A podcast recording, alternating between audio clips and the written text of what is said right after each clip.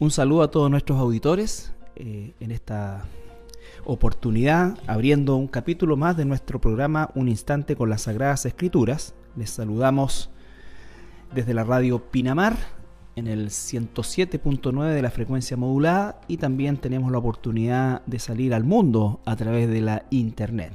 Un saludo a mi hermano Andrés, ¿cómo estás Andresito? Muy bien, muchas gracias pastor, muy agradecido de estar acá una vez más y también agradeciendo a nuestro hermano Pablo Miranda que está en la sala máster a cargo del, audio, la edición y, todo lo demás. Sí, próximamente, Dios mediante, tendremos un, estudio de grabación de mejor calidad y esperamos darle siempre un mejor servicio eh, en todo lo que eh, el Señor nos ha permitido hacer, tanto a nivel de, de los programas propiamente tal, como de la música, que también nuestra congregación eh, ofrece gratuitamente, que son temas inéditos propios de nuestra congregación.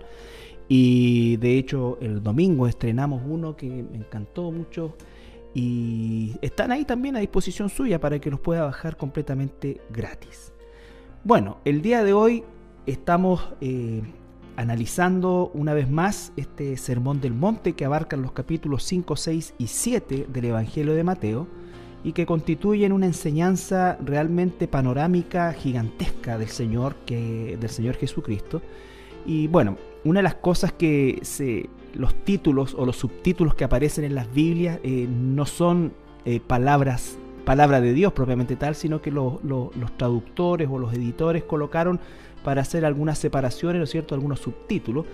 Y la verdad que el Sermón del Monte eh, solamente hace alusión al lugar donde se, dio el sermón, que quizás es lo menos importante, porque en el fondo lo que estamos eh, recibiendo es una información de cómo ser cristiano, de qué es ser verdaderamente un cristiano, por eso es que comienza con las bienaventuranzas, y eh, ha ido avanzando, tocando todos los ámbitos de la vida nuestra como cristianos, y lo que realmente va dando evidencia de que somos hijos de Dios es, por así decir, eh, un espejo donde nosotros nos miramos a la luz de la escritura y, vamos viendo el proceso de transformación en nosotros como cristianos. El día de hoy nos corresponde el capítulo 6, los versículos 22 y 23, que tiene como subtítulo la lámpara del cuerpo. Sí, dice, la lámpara del cuerpo es el ojo, así que si tu ojo es bueno, todo tu cuerpo estará lleno de luz. Pero si tu ojo es maligno, todo tu cuerpo estará en tinieblas. Así que, si la luz que en ti hay es tinieblas, ¿cuántas no serán las mismas tinieblas? Bueno, esto tiene que ver y está directamente conectado con lo que hemos estado viendo las últimas dos semanas, que es el tema del dinero. ¿Cuál es nuestra relación con el dinero? Nosotros estuvimos viendo la semana pasada el tema que... los tesoros en el cielo. Exactamente, que nuestro trabajo acá en la tierra, ¿cierto? Va a producir bienes, queramos o no. Y eso está bien que produzca bienes.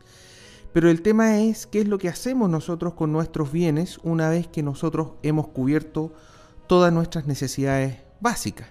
Si nosotros hacemos tesoros en la tierra o hacemos tesoros en el cielo. Vimos que hacer tesoros en el cielo es básicamente dar a los pobres, dar a los pobres. Y por lo tanto lo que yo hago con ese excedente, ¿cierto? Es una indicación lo que donde está colocado mi corazón. Si mi, si mi corazón, ¿cierto? Está colocado en el cielo, yo voy a estar pensando en dar a los pobres y les doy a aquellos que son más necesitados. Si yo tengo mi corazón puesto en la tierra, ¿cierto? Yo no voy a dar a los pobres, sino que yo voy a amasar riquezas para mí, para mis propios deleite.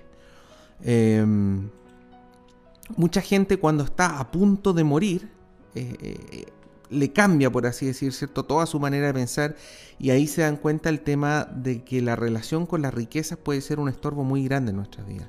Hay personas que tienen que pasar por un momento de crisis, pero muy terrible, cercano a la muerte, como decía, para recién darse cuenta en realidad de que el amasar riqueza en sí no tiene ningún sentido. Y ahí empiezan a, pensar en otras personas y a dar y, a entregar a aquellas personas que son más necesitadas. Eh, me, estaba acordando que una vez hay una historia sobre un cristiano eh, que vio a un multimillonario que tenía una gran cantidad de riqueza Eh, y él hizo un este cristiano, dijo, estas son las cosas que dificultan a que un hombre muera. Es decir, muchas veces hay personas millonarios, por así decir, que no quieren morir. No quieren morir porque están muy apegados a las cosas de este mundo, porque, porque toda su inversión, todas las cosas que tiene, todas sus posesiones, pertenecen a este mundo. Y a estas personas, estos multimillonarios, muchas veces eh, se sujetan, se agarran a la vida, ¿cierto? No quieren salir, no quieren entregar su cuerpo, no, no, quieren morir, digamos, porque es acá donde ellos tienen colocado su corazón y donde tienen colocado también sus esperanzas. ¿ah? Pero sin embargo lo que nos llama el Señor a nosotros es permanentemente no estar apegado a este mundo, sino como dice eh, Colosenses 3, de los versículos 1 al 4, dice, si pues, habéis, si pues habéis resucitado con Cristo, buscad las cosas de arriba, donde está Cristo sentado a la diestra de Dios.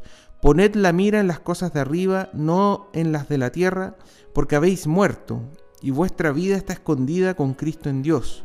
Cuando Cristo, vuestra vida, se manifieste, entonces vosotros también seréis manifestados con Él esto, bueno, también, tal como tú lo dices, hace alusión, ya estamos llegando al, final, por así decir, del Sermón del Monte, y, está haciendo relación eh, con, todo lo que anteriormente ha enseñado, que tiene que ver con una vida transformada.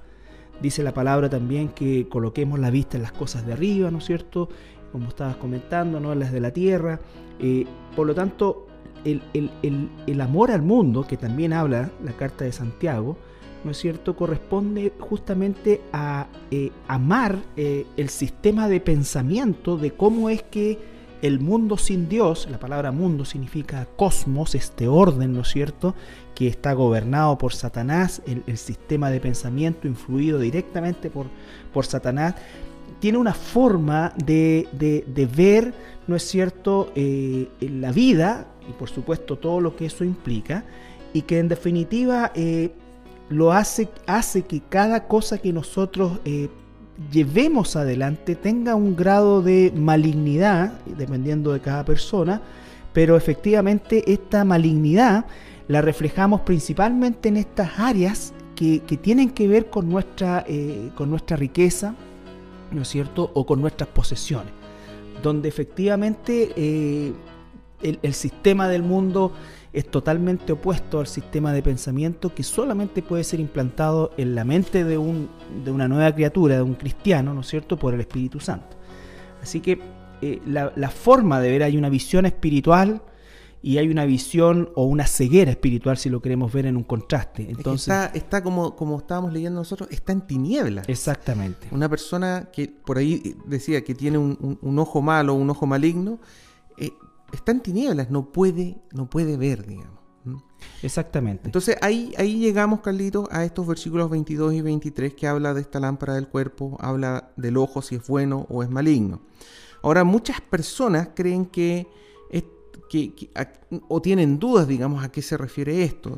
Sin embargo, eh, si uno empieza a, a indagar un poco en la cultura judía, se da cuenta que los discípulos de Jesucristo tenían muy claro a qué se refería él porque desde el punto de vista de la, cultura judía, el buen ojo o el mal ojo tiene que ver con el tema de la relación con el dinero. Es decir, está en perfecta sintonía con los versículos anteriores y con el versículo que viene después. No tiene que ver con el mal de ojo.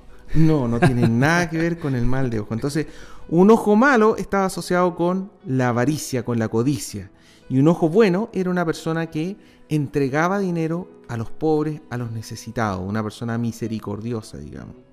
Y es así como nosotros podemos encontrar, por ejemplo, en Proverbios 22.9, dice, el ojo misericordioso será bendito, porque dio de su pan al indigente. El ojo misericordioso es el ojo bueno. Proverbios 28.22 dice, se apresura a ser rico el avaro, y no sabe que le han de venir pobreza. ¿ya? Ahora, lo interesante acá es que la palabra que se traduce como avaro, en realidad son dos palabras. Una es ra, que es malo, y otra es ayin, que es ojo. Entonces, literalmente ahí dice, se apresura a ser rico el que tiene ojo malo. por así decir.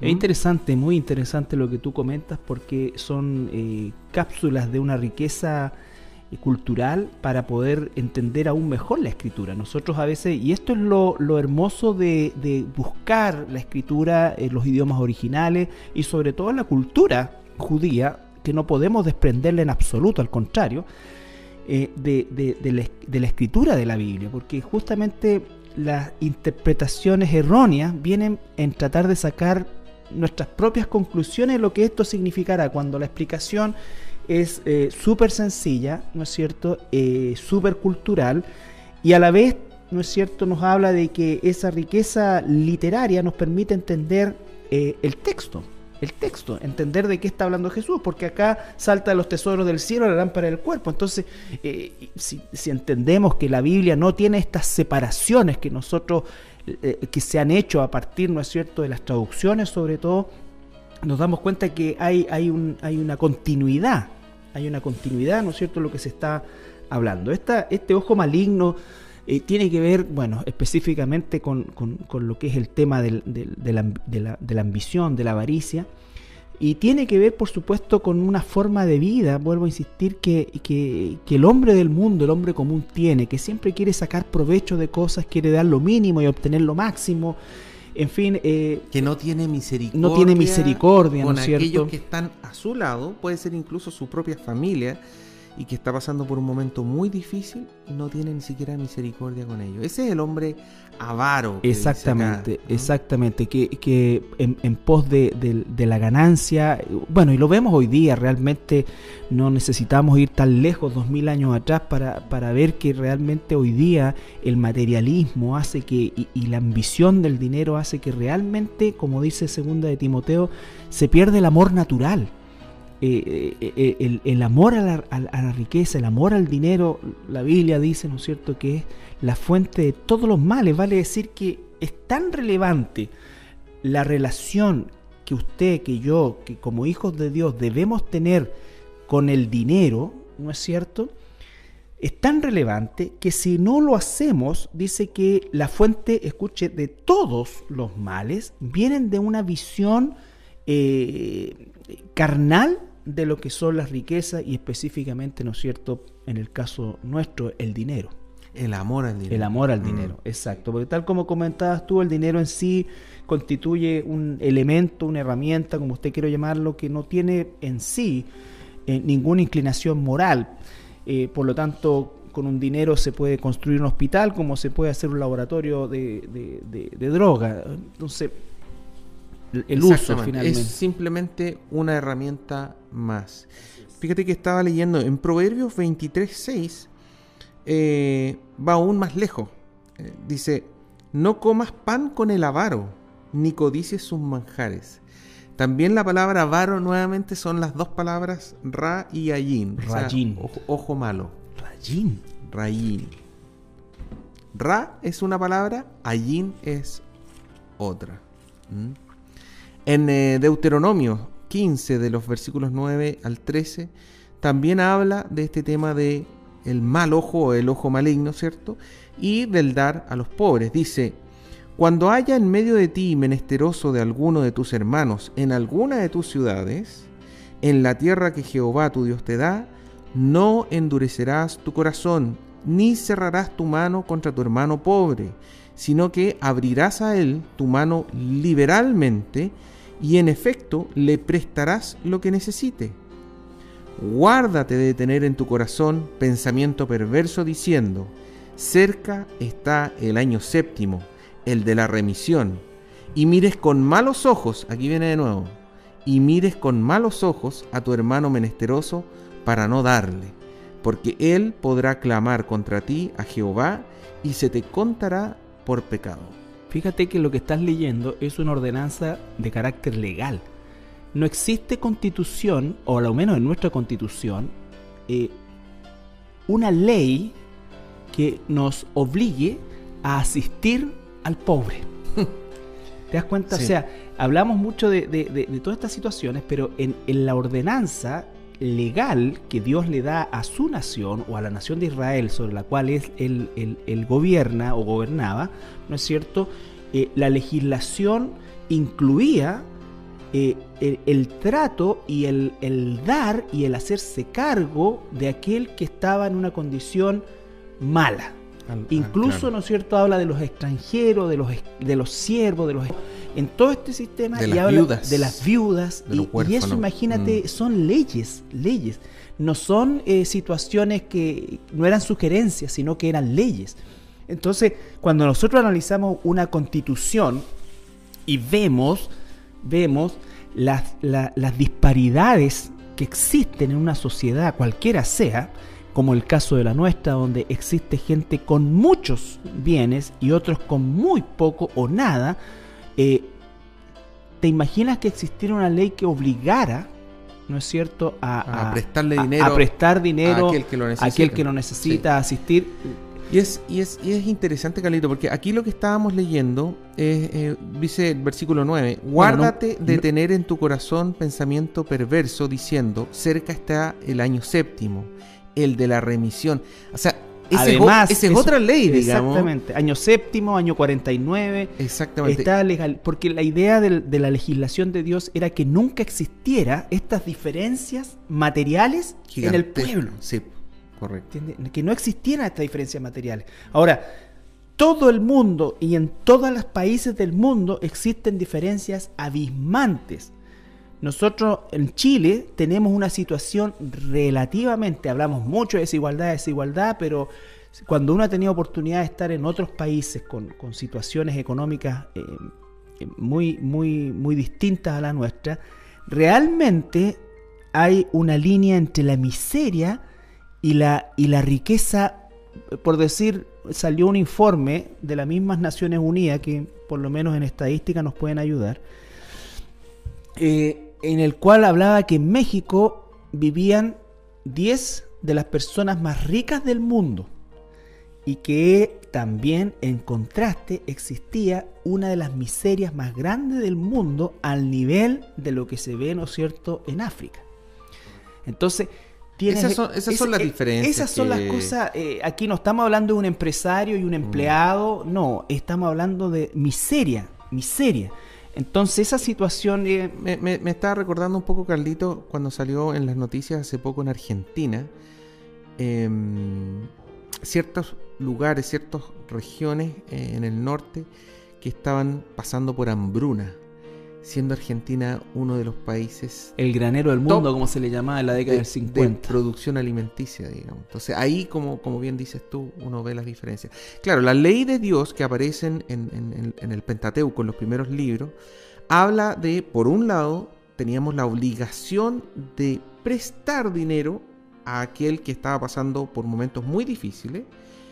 Y también teníamos una ley de misericordia que era que al séptimo año, cada siete años, era borrón y cuenta nueva. Se remitían esas deudas. Exactamente. Entonces lo que está diciendo acá, pucha, estamos en el año 6 y tú me pides prestado plata, yo digo, chuta, pero queda un año nomás para que me la devuelva. Claro. Quizá no me la va a devolver, entonces mejor no le presto. Es, eso, eso es lo que está, lo que está hablando acá. Exacto. Y fíjate que después de, de 49 años venía la famosa eh, ley de eh, el jubileo, ¿no es cierto?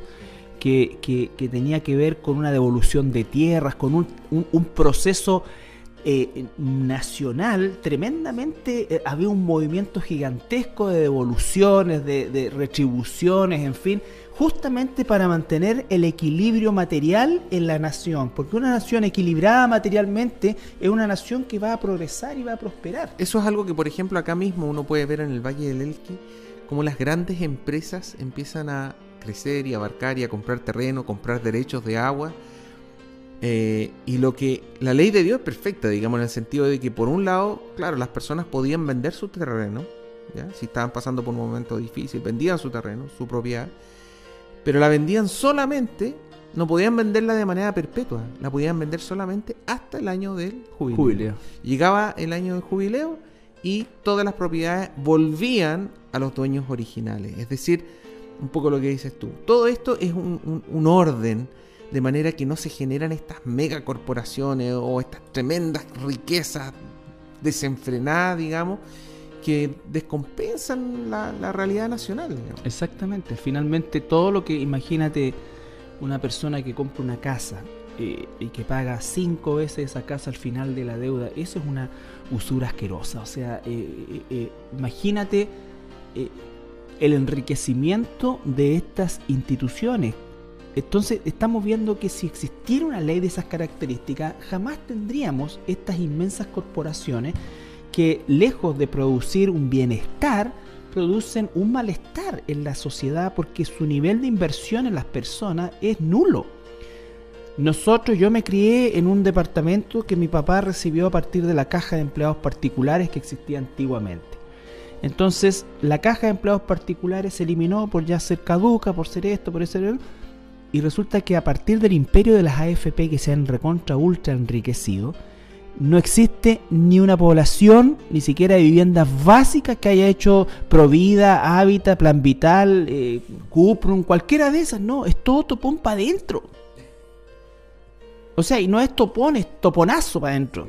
imagínate, ¿por qué, ¿a qué traemos a colación todo esto? Esto no es un programa político, pero somos parte de una sociedad y de un, y de un país, tenemos también derecho a expresar a la ciudadanía el, pensamiento que la escritura nos trae, porque cuando vemos la perfección de esta ley, cuando vemos el corazón de Dios en esta ley, justamente de preservarlos de esta avaricia desmedida, eh, enfermiza, satánica, ¿no es cierto? Ya de, un nivel de acumulación espantoso, eh, eh, realmente la ley de Dios es perfecta incluso a nivel de lo que es la concepción social de una cultura, de una sociedad, de un país, de una nación. Entonces, eh, realmente eh, es, asombroso cómo estas cosas estaban incorporadas no en un catálogo de sugerencias o de buen comportamiento, sino que en, un, en la legislación propiamente tal. Era una obligación hacerlo. Y uno ve cómo eso también ayudó a que el pueblo de Israel surgiera. Emergiera, exactamente. Emergiera, surgiera, no, no, no, no, no ocurrieran estas estos mega imperios personales, nunca, Nunca se da en Israel, a pesar que hubo un reinado que marca de alguna manera la opulencia, que es el reinado de Salomón, que cae justamente por causa de, esta, de, de esta, de este desenfreno en todo ámbito pero nunca ocurre una situación como los faraones egipcios y, el pueblo egipcio, ¿no es cierto? No ocurre una situación como los emperadores romanos y, la plebe romana, no hay esa, esa línea de diferenciación. Entonces... Eh, es que ahí uno ve la perfección de la palabra de Dios y los intentos humanos, porque, claro, una solución es lo que hizo, por así decir, los movimientos comunistas o socialistas, etcétera, en, el siglo pasado, te fijas tú, donde básicamente restringían a las personas de lo que podían hacer, lo que no podían hacer. En este caso, las personas eran libres de vender su tierra. Incluso las personas tenían la libertad de hacerse esclavos, esclavos por voluntad, digamos. El tema es que esta ley que Dios coloca es una, era una ley de rey apaje, como se dice, ¿no es cierto? Eh, pero no en el caso de, las culturas o de los movimientos de carácter eh, proletariado comunista, que en definitiva eh, se enriquecían los jerarcas y siempre la minoría tenía de lo mejor y la, eh, y, la mayoría se encontraba absolutamente restringido, absolutamente mermado en toda, su, en toda su economía. O sea, eh, la dictadura del proletariado debe ser una de las más terribles porque es, justamente una imposición de situaciones que ni siquiera tienen que ver con el, compartir con otros, sino que el restringir en favor del Estado. Y quienes están en el Estado, ¿no es cierto?, son los que en definitiva reciben los beneficios de estas políticas. Bien, después de estos comentarios que han salido a la luz de dos versículos, imagínate, eh, nos vamos a una pausa musical. Bien, retornamos de nuestra pausa musical y bueno, yo creo que es, un momento propicio para pasar al versículo 24 que va en directa relación con lo que hemos estado hablando a lo largo del programa, el versículo 24. Sí, dice, ninguno puede servir a dos señores, porque o aborrecerá al uno y amará al otro, o estimará al uno y menospreciará al otro. no podéis servir a las riquezas. No, perdón, no podéis servir a Dios y a las riquezas. Bastante excluyente el, versículo, o sea, no hay forma. No hay forma. O amas a Dios entonces todo a la riqueza. Exactamente, tiene que venir con el ojo. El ojo, bueno, ama a Dios. Por lo tanto, opera y obra en función de las riquezas, en conformidad de, un corazón transformado por Dios y, fijándose en la ley de Dios para el uso, ¿no es cierto?, de estos recursos. Eh, pero por otro lado, ¿no es cierto?, tienes el, que ama la riqueza, que aunque tenga un ropaje religioso, ¿no es cierto?, eh, está absolutamente eh, fuera de la voluntad de Dios y si está fuera de la voluntad de Dios está excluido también de eh, el propósito y el plan de Dios. Exacto. Ahí, básicamente, si uno ama el dinero, todo el cuerpo está mal. malo. Todo el cuerpo está malo. Si no amas el dinero, toda tu vida va a ser bendecida, va a estar llena de luz, vas a tener un camino, vas a poder ver el camino. Primera de Juan 2, de versículos 9 al 11, dice, el que dice que está en la luz, y aborrece a su hermano, está todavía en tinieblas. El que ama a su hermano permanece en la luz, y en él no hay tropiezo. Pero el que aborrece a su hermano está en tinieblas, y anda en tinieblas, y no sabe a dónde va, porque las tinieblas le han cegado los ojos. Por lo tanto, el amor al prójimo también está asociado a nuestra relación con el dinero. Yo no puedo decir que no amo al dinero si por otro lado, aborrezco al prójimo. Si no estoy dispuesto a ayudar al prójimo, a mi hermano, al que me necesita. Está todo relacionado, el amor a Dios, el amor Una de las características justamente de, un cristiano transformado verdaderamente por el Espíritu Santo, un hombre, una mujer de Dios, es que eh, es una persona generosa. Es una persona generosa con sus eh, bienes materiales, con los bienes materiales que Dios ha puesto bajo su, su administración es difícil ser generoso eh, eh, en un mundo donde también tienes la contraparte del aprovechamiento de esto. Pero eh, ya Dios tomará cuenta de aquellos que se aprovechan y, no es una excusa para no ser generoso. la carta de Santiago dice mm. claramente que si nosotros le decimos a un hermano, pucha, que Dios te bendiga, buenas noches, que te vaya bien, y sabemos que no tiene que echarle a, la, a la olla en su casa, estamos nosotros siendo peor que los hipócritas. Exactamente. primera de Juan, capítulo 3, versículo 11 al 15 dice, porque este es el mensaje que habéis oído desde el principio, que nos amemos unos a otros, no como Caín, que era del maligno y mató a su hermano. ¿Y por qué causa le mató? Porque sus obras eran malas y las de su hermano justas. Hermanos míos, no os extrañéis si el mundo os aborrece. Nosotros sabemos que hemos pasado de muerte a vida en que amamos a los hermanos. El que no ama a su hermano permanece en muerte. Todo aquel que aborrece a su hermano es homicida. Y sabéis que ningún homicida tiene vida eterna permanentemente en él. Y versículo 17 dice, pero el que tiene bienes de este mundo y ve a su hermano tener necesidad y cierra su corazón contra él, ¿cómo mora el amor de Dios en él? claro. Una vez más, yo no puedo decir que amo a Dios si yo no amo a mi hermano, si no tengo misericordia de aquel que tiene necesidad. Como ¿Cómo puedo decir que amo a Dios que no veo eh, si aborrezco a mi hermano que sí veo? Veo su necesidad, veo su, su, su falencia, ¿no es cierto? Y bueno, este, este es un tema que aún dentro del círculo de la, de la iglesia el tema del dinero es un tema siempre eh, complicado tratar. ¿Por qué? Porque vemos también que el mundo ha entrado en los círculos de la iglesia o de la pseudo iglesia, no sé en realidad cómo llamarlo, pero donde se hace un énfasis eh, eh, burdo en, relación, ¿no es cierto?, al, tema de la riqueza, incitando a que una, una, una, muestra de la bendición de Dios es el enriquecimiento de una persona. Entonces eso... Eh, Exactamente, o sea, hay, hay, hay, hay Bueno, esto es para todas las personas que están escuchando la radio, si asisten a alguna iglesia que dice ser cristiana. Exacto, donde le piden el billete más grande y todas estas cosas. Claro, usted tiene que poner atención. Si el pastor está permanentemente hablando del dinero y del dar y que hay que entregar más dinero y más plata, porque mientras más plata usted da, más bendición y, usted va a ser más rico. Si usted quiere ese Mercedes, usted tiene Siempre, dicen, eh, siempre, haciendo una, torciendo la palabra de Dios. Ahí vemos que, claro, por mucho que el Señor nos promete bendiciones. Si la semilla chica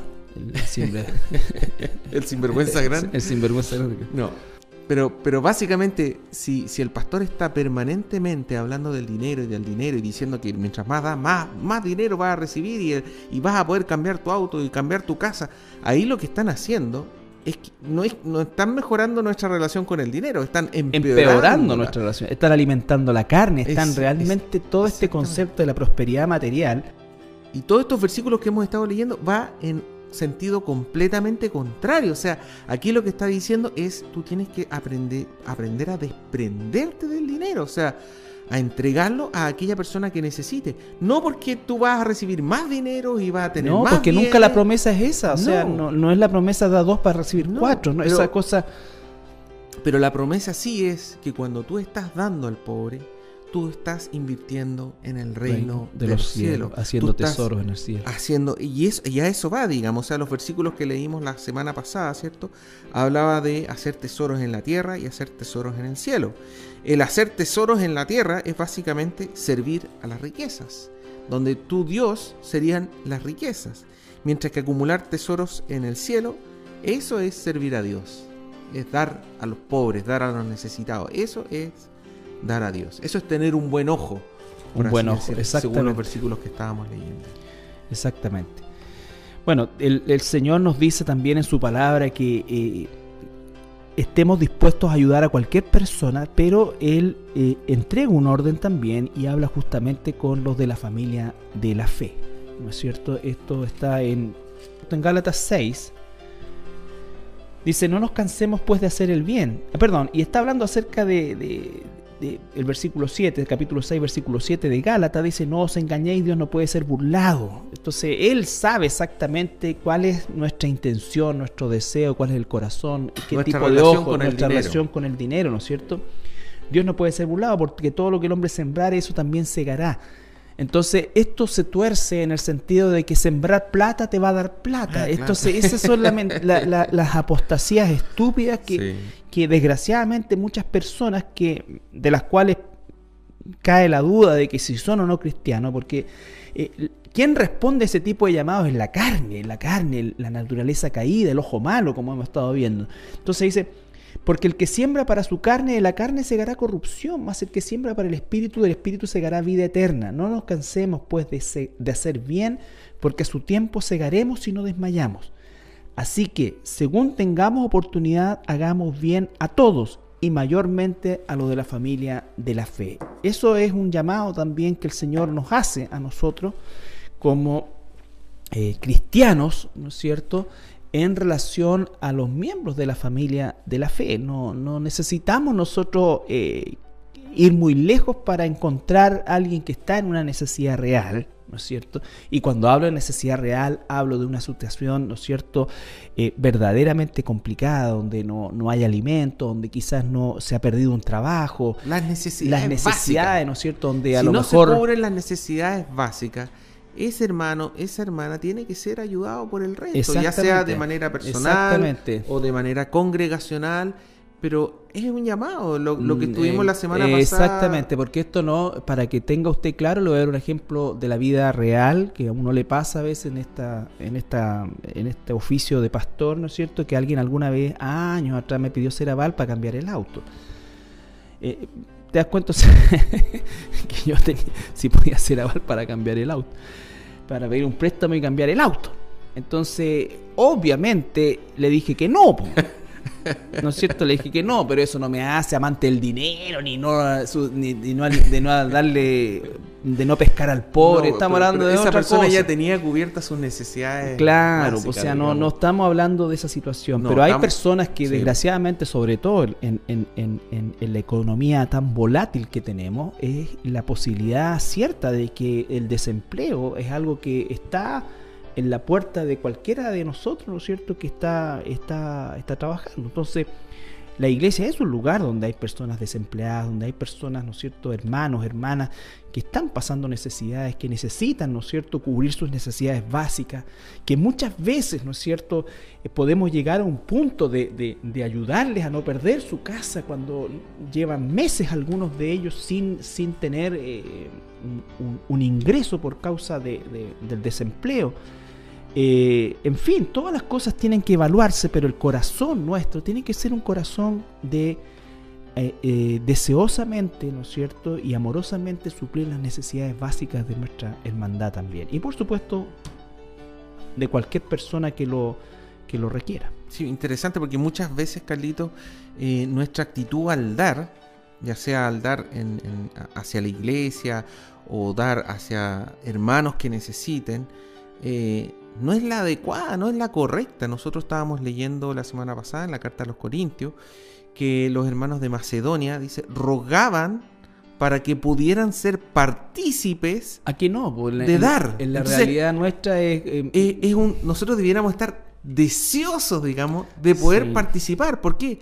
Porque una y otra vez la escritura, Antiguo Testamento, Nuevo Testamento, dice que cuando nosotros participamos en eso, nosotros le estamos dando a Dios. Claro que sí, y, desgraciadamente es la cultura materialista en la que vivimos y, la falta de, humanidad entre nosotros mismos, ¿no es cierto? Si queremos hablarlo así, eh, de que efectivamente cuando hay situaciones de necesidad de una persona, de un hermano, de alguien, eh, no siempre es algo espontáneo, ¿no es cierto?, de deseo, sino que muchas veces se hace o, mejor dicho, se hace oído sordo, ¿no es cierto? Se hace oído sordo. Entonces, eh, eso no debe ocurrir entre nosotros como cristianos, porque aquí dice que no podemos engañar a Dios. Exactamente. Dios no puede ser burlado, Dios conoce tu corazón, Dios conoce si, si te vas antes que termine el servicio porque no quieres dar, no quieres esto, no quieres, en fin, son cosas que tú tienes que ir evaluando, son situaciones, o sea, tiene que ir trabajando en su corazón. Tiene que trabajar el Señor porque nosotros como pastores, ¿no es cierto?, no estamos llamados a forzar a la gente. Pero sí, ¿no es cierto?, hay sintomatología que habla de, esta situación en la vida de personas que asisten a la iglesia y que tienen una relación eh, mundana con, el dinero, mm. con, los bienes, ¿no es cierto?, con, las cosas materiales. Sí, a veces, a veces toca lo contrario. A mí me ha tocado por lo menos personas nuevas que han llegado a la iglesia, que, que han asistido a los cursos, etcétera, y que se me han acercado para decir, oye, pero ¿Cómo puedo yo dar? ¿Cómo puedo yo ayudar en esto? Yo he recibido tanto, digamos, ¿te fijas tú? Que yo quiero dar. ¿Cómo, cómo puedo dar? ¿Te fijas? Entonces, también hay personas que tienen un corazón cambiado. Ese, ese, ese es parte de. Esa es la obra del Espíritu Santo. Esa es la obra del Espíritu Santo. Cosas completamente sobrenaturales que van totalmente opuestas a la tendencia, al sistema de pensamiento del mundo actual. ¿Ya? Eh, que, básicamente todo lo que valora es, depende de cuánto vale, digamos. Si vale más. Eh, y nuestra relación con las personas, en, eh, eh, también, ¿no es cierto? Hay iglesias donde se les tiene una preferencia a las personas que, que de alguna manera hablando humanamente, sostienen la iglesia, ¿no es cierto? Y que manejan la iglesia conforme a, sus deseos, ¿no es cierto? Eh, por causa de que están sosteniendo materialmente la iglesia. Entonces eso tampoco es... eso es hacer acepción de personas. Acepción de personas, mm. proselitismo, en fin, es una situación compleja, pero que es una realidad que está inserta dentro de la iglesia chilena, ¿no es cierto? Que no se caracteriza por ser generosa, que no se caracteriza por ser generosa, yo le doy todos los días gracias al Señor por la generosidad de nuestra iglesia en términos generales, ¿no es cierto? Y no es una vanagloria, sino que es un agradecimiento humilde al Señor, porque nuestra realidad, desgraciadamente lo digo, es un lunar en medio de todo lo contrario, de, una situación en la cual eh, no, no, no, no, logra, ¿no es cierto?, despegar la iglesia porque las personas tienen una relación equivocada con el dinero. Y, aquellas que de alguna manera despegan materialmente, uno cuando analiza los sistemas y los métodos tienen que ver justamente con, este, esta alimentación carnal de la ambición de los asistentes. Una opresión permanente. De ganar más, de, de mm. querer ser más, ¿no es cierto? Y finalmente terminan en, en ministerios opulentos y con gente que en definitiva lo único que está buscando es, la prosperidad material. Claro, hay, hay, hay, iglesias donde, por ejemplo, las personas entran y apenas entran, lo primero le pasan un sobre y que tiene que dar y que aquí y que allá. Eh, hay, algunas que pasaban con la con la red compra, con esta tarjeta de crédito. o sea, ah, todo, todo orientado. ¿Acá? no, en, en, en Brasil. Ah todo orientado. Ah, pues eran del Pare Sufrir, no creo. Al tema de dar y dar y que tiene que dar y que pase la tarjeta y que si no, esto, esto. Con, un desenfreno y el pastor gritando permanentemente que no, que quiere ser rico, quiere ser millonario, etcétera, digamos. Entonces, eso no tiene nada que ver. eso, eso es carne y va a dar fruto eso es amor al dinero. de la carne. Si, si una persona eh, da pensando en que está sembrando para recoger más plata, está está dos cosas, dos posibilidades. O está realmente en una inmadurez absoluta o lo más probable para mí, para mí por lo menos, y lo digo con toda responsabilidad y me hago carga de mis palabras, no está convertida nomás. Porque el Espíritu Santo, tú lo acabas de decir, personas nuevas. ¿Me entiendes? Personas nuevas. Que el Espíritu Santo trabaja en esa área sin que tú tengas que manipular eso. ¿Me entiendes? Esa es la reacción natural de gratitud una persona puede decir y puede pensar a lo mejor en un principio, oye, pero ¿cómo se sostiene esto? Hay que pagar la luz, ¿cómo puedo cooperar? Es cierto, en el tiempo entenderá que está dando por una por está dando a Dios en un sentido, ¿no es cierto? Pero nace en él o en ella este deseo de gratitud, gratitud. Eh, vamos a ir a nuestra última pausa musical y allá al regreso nos despedimos del programa. Bien, llegamos al, último tramo de nuestro programa. La verdad que ha sido muy interesante la conversación en torno a, este, a estos tres versículos del Evangelio de Mateo que nos siguen hablando de esta, de esta situación eh, tan actual también que es la relación que las personas y en especial los cristianos y en especial los cristianos debemos tener con eh, lo material, ya sea dinero, bienes, en fin. Eh, y no es una situación fácil, por eso es que es una situación de carácter espiritual y es un fruto también del Espíritu Santo el poder ser, entre comillas, y, más bien en realidad libre de esta, de esta tendencia en nuestra naturaleza caída a la avaricia, a la acumulación, al, egoísmo, ¿no es cierto? al, al al pisotear, por así decir, cualquier cosa o persona con tal de alcanzar nuestros objetivos que normalmente van asociados a, réditos materiales. Así es, el Señor Jesucristo nos hace un llamado entonces en el Sermón del Monte muy claro respecto a cómo debe ser nuestra relación con el dinero. Debemos tener lo que Él dice, un buen ojo, una persona que, que ama a su hermano, que realmente la ama, que, que, que está dispuesto a dar a los pobres, que sepa que cuando da a los pobres está sirviendo a Dios, está eh, haciendo tesoros en el reino de los cielos. Eh, ahí está realmente sirviendo a Dios. Por, medio de, entregar dinero, de entregar alimentación, ropa, etcétera, a aquellos que son más necesitados, a los más vulnerables de este mundo. Eh, en, solo ahí nosotros realmente estamos trabajando, digamos, en nuestra, nuestra realidad, en nuestro corazón, en nuestra mente, eh, de tal manera de, tener una relación correcta con el dinero. Eh, estaba leyendo Colosenses 3.5 que dice, haced morir pues, esto, esto es una carta a los cristianos, ¿ya? Haced morir, debemos hacer morir lo terrenal en nosotros, ya sea fornicación, impurezas, pasiones desordenadas, malos deseos y Avaricia, que es idolatría. Avaricia, que es idolatría. Exactamente, uno de los pecados, uno de los peores pecados, digamos, eh, de, la humanidad en general es la, es la idolatría. Y la avaricia nos habla de eso justamente porque es una idolatría al dinero. Es una idolatría. No podemos servir a dos señores, no podemos decir soy hijo de Dios, soy hijo de Dios y ser avaro y no tener misericordia con aquel que tiene necesidad. Así es. Bueno, les agradecemos eh, enormemente su, sintonía y esperamos contribuir a, vuestro crecimiento espiritual como cristiano y también a poder llamar la atención de aquellos que, no son cristianos y que de alguna manera eh, escuchan este programa a, a que se arrepientan y se vuelvan al Señor para que Él les conceda justamente eh, la gracia, el, don del Espíritu Santo, que es quien en definitiva nos, eh, no solamente nos enseña la escritura, sino que además nos redarguye a tal punto que transforma en función de la escritura nuestra forma de vivir, nuestro ojo, para, para ponerlo de acuerdo al contexto. Así es que nos despedimos, un saludo a todos de todo corazón. Muchas bendiciones a todas las personas que nos escuchan. Recordarles que siempre está nuestra página web disponible en www.iglesiacristianalaserena.cl. Así es. Que el Señor les bendiga. Bendiciones.